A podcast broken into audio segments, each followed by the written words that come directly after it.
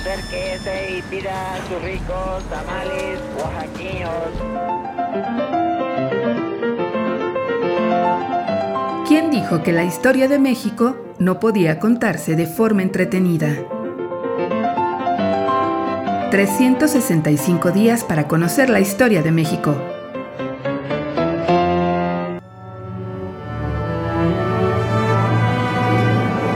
Martes.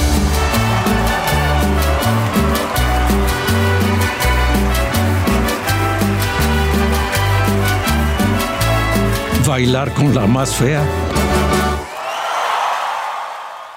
Ante un cadáver.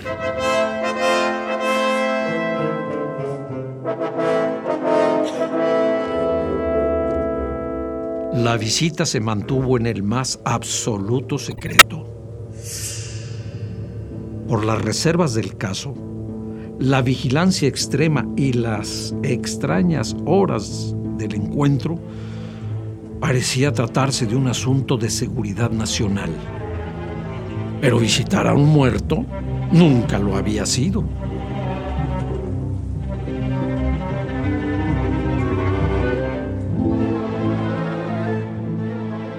A la medianoche de un día de octubre de 1867, Benito Juárez y su ministro Sebastián Lerdo de Tejada se presentaron en el templo del Hospital de San Andrés, en la Ciudad de México. Al entrar, refiere Agustín Rivera, se descubrieron la cabeza y se dirigieron a la gran mesa en la que estaba tendido el cadáver de Maximiliano completamente desnudo. Juárez se puso las manos detrás y estuvo mirando el cadáver sin hablar y sin que se le notara dolor ni gozo. Su rostro parecía de piedra. Con la mano derecha midió el cadáver desde la cabeza hasta los pies y dijo, no tenía talento porque, aunque la frente parece espaciosa, es por la calvicie. Don Sebastián no dijo nada. Luego se sentaron en una banquilla que estaba frente al cadáver, siempre mirándolo. Minutos después, los dos hombres salieron de la iglesia y el carruaje se perdió en la noche. La visita se mantuvo en secreto durante 26 años. En noviembre de 1893, el Universal publicó una poesía de Juan de Dios Pesa, La calle de Jicotencatl, donde narraba la visita de Juárez a San Andrés. Y así decía, y de pie frente al cadáver, clavó en él sus ojos negros y se lo quedó mirando con un semblante de hierro. Un diálogo sin palabras se entabló en aquel momento entre el rey ajusticiado y el justiciero de un pueblo. Mas no se torbó su rostro, ni sus labios se movieron, ni cruzó por sus pupilas rayo de placer o duelo.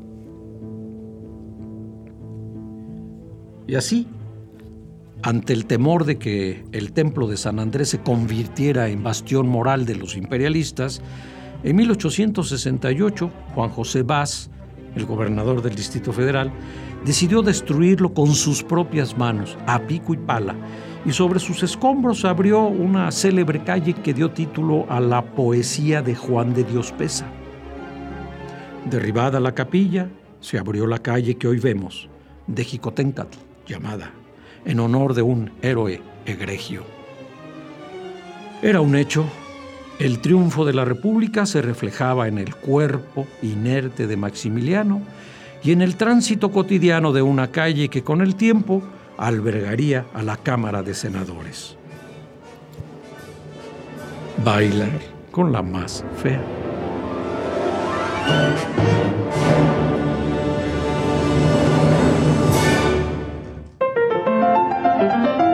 365 días para conocer la historia de México. Esta es una producción de Radio Universidad de Guanajuato y la Dirección de Extensión Cultural en voz del Teatro Universitario. Serie basada en el texto de Alejandro Rosas, 365 días para conocer la historia de México.